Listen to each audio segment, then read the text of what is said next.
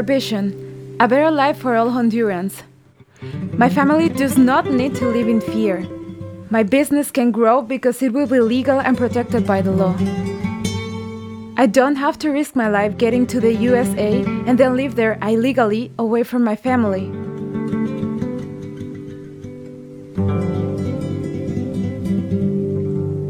Diesen traumhaften Versprechungen bewarb das Unternehmen MGK auf seiner Homepage die Idee, in Honduras sogenannte Charter Cities zu bauen. Die Charter Cities sind eine vom US-Ökonomen Paul Romer entwickelte Idee einer Modellstadt, die in Entwicklungsländern auf der ganzen Welt für Wachstum und Wohlstand sorgen sollen. Modellstädte generell sind ja erstmal alle Städte, die am Reißbrett entworfen wurden. Davon gibt es auf der ganzen Welt einige Beispiele. Shenzhen in China ist da zu nennen oder auch Islamabad, Brasilia, die Hauptstadt von Brasilien. Die Charter Cities unterscheiden sich insofern davon, dass sie darüber hinausgehen, dass sie auch eine eigene Gesetzgebung haben sollen, eine eigene Verwaltung und Polizei und sogar eine eigene Gerichtsbarkeit. Sie wären also völlig losgelöst von den nationalen Territorien, in denen sie sich befinden. Und genau mit dieser Idee ging Paul Romer in Honduras hausieren und wollte das dort umsetzen. Hinter diesen Plänen stecken natürlich vor allem wirtschaftliche Interessen. Ähm, der Fonds, der das Ganze finanzieren sollte, war international aufgestellt, hatte Geld in den USA und in Südkorea eingesammelt und wollte eben in Honduras groß investieren. In Honduras gab es ja vor drei Jahren einen Putsch. Ähm, der damalige Präsident Manuel Zelaya wurde aus dem Amt geputscht von Porfirio Lobo und dem Militär. Und in dieser Situation kamen nun eben diese Investoren und wollten da diese Modellstädte, diese Charter Cities bauen. Wie sich das Ganze ganz konkret in Honduras dargestellt hat, darüber haben wir mit Katrin Zeiske gesprochen. Sie ist Journalistin und hat einige Jahre in Honduras gelebt.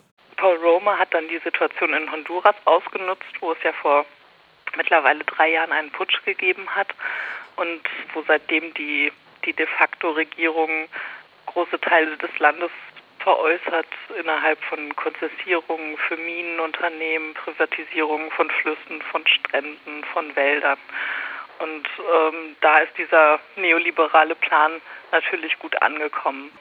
Also viele der Modellstädte oder der, der, der Charter Cities, also der Vorbilder für eine Modellstadt, die es heute gibt, sind über Jahrzehnte gewachsen. Und äh, die meisten gehen aber allerdings auch aus ehemaligen Besetzungen, äh, militärischen Besatzungen hervor. In Honduras ist irgendwie eine vergleichbare Situation. Also das Land wurde ja dann 2009 von, von einer Putschregierung übernommen und man kann bis heute nicht sagen, dass dort demokratische Zustände herrschen. Neben der honduranischen Regierung, die sich selber ins Amt geputscht hat, fand das Projekt der Charter Cities vor allem Unterstützer in der honduranischen Unternehmerschaft und eben bei ganz vielen ausländischen Investoren und Unternehmen. Einer davon ist Mark Klugman, der auf der einen Seite ein Berater der honduranischen Putschregierung ist und auf der anderen Seite für die Organisation Leap Zones arbeitet die sich eben für die Etablierung von Freihandelszonen und auch von Charter Cities in der ganzen Welt einsetzt. Für ihn stellen die Charter Cities eine ähm, großartige Möglichkeit dar, alle Probleme von Honduras zu lösen, sowohl die ähm, Gewalt, die im Land vorherrscht, als auch die extreme Armut. You have, and it's recognized by the Hondurans, you have extreme poverty, you have institutional weakness, you have the highest rate of crime, to such a degree that one of the largest sources of foreign exchange are the Hondurans who've left the country and send money back home. That's 20% of the GNP. That's not a brilliant future. Having said that, this is a design where there will be democracy, there will be rule of law, the people will be there at their own choice, and they will have internationally respected rights. Auch der Initiator des Projektes, Paul Romer, sah die Charter Cities als die Möglichkeit, um Honduras in eine wirtschaftlich äh, glorreiche Zukunft zu führen, in der alle Probleme des Landes gelöst sind. We will do more urbanization in the century than we've done in all of history. Whatever we do will establish the pattern that will last forever. Dem vollmundigen Versprechen der Investoren und auch der honduranischen Regierung, dass ausgerechnet das Projekt der Charter Cities die vielfältigen Probleme der Bevölkerung lösen wird, wurde nicht geglaubt. Stattdessen hat sich in Honduras selber auch recht schnell eine breite Protestbewegung gegen das Projekt entwickelt, die von vielfältigen Akteuren der Gesellschaft getragen wurden. Ein hauptsächlicher Akteur innerhalb dieser Protestbewegung waren die indigenen Gemeinden der Garifunas. Was auch wichtig ist zu erwähnen, dass das Land, wo diese Modellstadt entstehen soll, die einmal in Zukunft ähm, ja mehr Einwohner als Honduras selbst, also mehr als acht Millionen Menschen umfassen sollte. Dieses Land gilt weitgehend als unbewohnt und äh, da muss man aber einfach sagen, dass das nicht wahr ist. Mhm. Also vor Ort leben besonders äh, Garifuna-Gemeinden, mhm. also schwarze afro-honduranische Gemeinden, die äh, sogar auf internationaler Ebene einen großen Namen haben. Also die, die Garifuna-Gemeinden gelten für die, für die UNESCO als Teil des Weltkulturerbes. Und das war auch ein Vorteil, um gegen diese Charter Cities vorzugehen. Also die ersten, die, die sich dagegen gewehrt haben, waren tatsächlich diese, diese Garifuna-Gemeinden und allen voran die Organisation Ofrani. Nun könnte man sich natürlich fragen, warum diese Modellstädte ausgerechnet im Gebiet der Garifunas entstehen sollten. Weil das natürlich die, die schönsten Strände des Landes sind und äh, auch einfach strategisch äh, den Zugang zum Meer haben, also was ja wichtig ist für so ein Stadtkonzept, ähm, wenn man große moderne Welthäfen installieren möchte.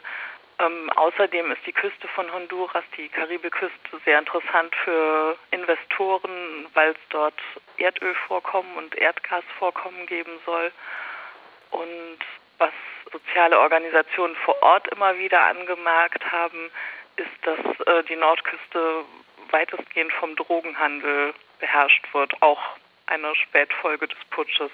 Also manche Organisationen haben gesagt, Vielleicht soll eine solche Charter City auch nur entstehen, um dem Drogenhandel ja eine Basis zu geben oder auch einfach ein Ausweg für die Regierung, also quasi ein Gebiet, was sie de facto eh nicht mehr in der Hand hat, einfach ja zu sehr guten Preisen zu verkaufen. Während also die wirtschaftliche Elite des Landes die Idee der Charter Cities vor allem mit der Hoffnung auf materiellen Wohlstand verband, hatten breite Teile der Bevölkerung ganz verschiedene Kritikpunkte an diesem Projekt und verschiedene Gründe, warum sie dem Ganzen sehr misstrauisch gegenüberstanden.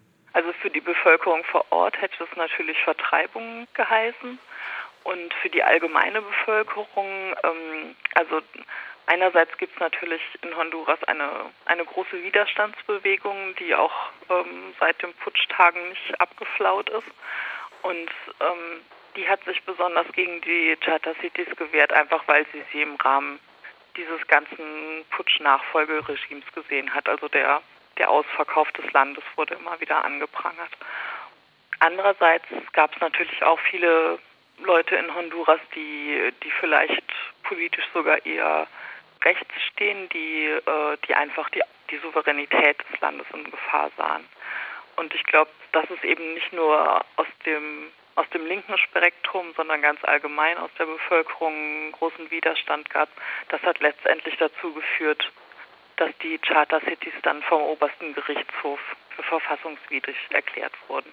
Anders als beim Putsch vor drei Jahren hatte die Protestbewegung in Honduras dieses Mal also Erfolg. Doch jetzt ist natürlich die Frage, wie es mit dem Projekt der Charter Cities weitergeht. Also ich denke, für, für Honduras sind die Charter Cities wirklich gestorben. Aber die Investoren sind schon auf der Suche nach neuen Orten, zum Beispiel in Jamaika oder Griechenland, wo sie ihre Pläne weiterverfolgen wollen. Die Charter Cities werden uns also vermutlich bald wieder beschäftigen. Und andererseits bedeutet es nicht, dass sich die honduranische Regierung vom neoliberalen Wirtschaftsmodell abwendet.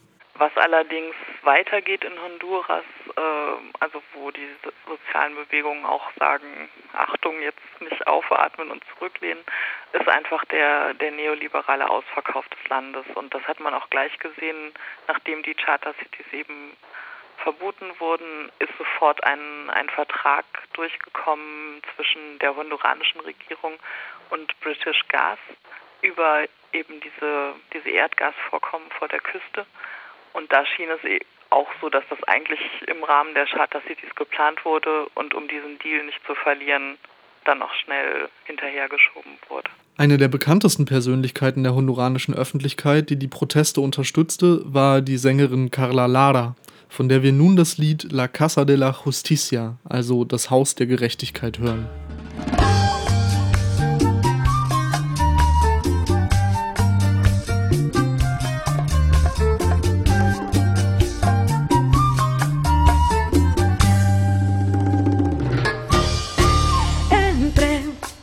En la casa de la justicia de mi país y comprobé que es un templo de encantadores, de serpientes.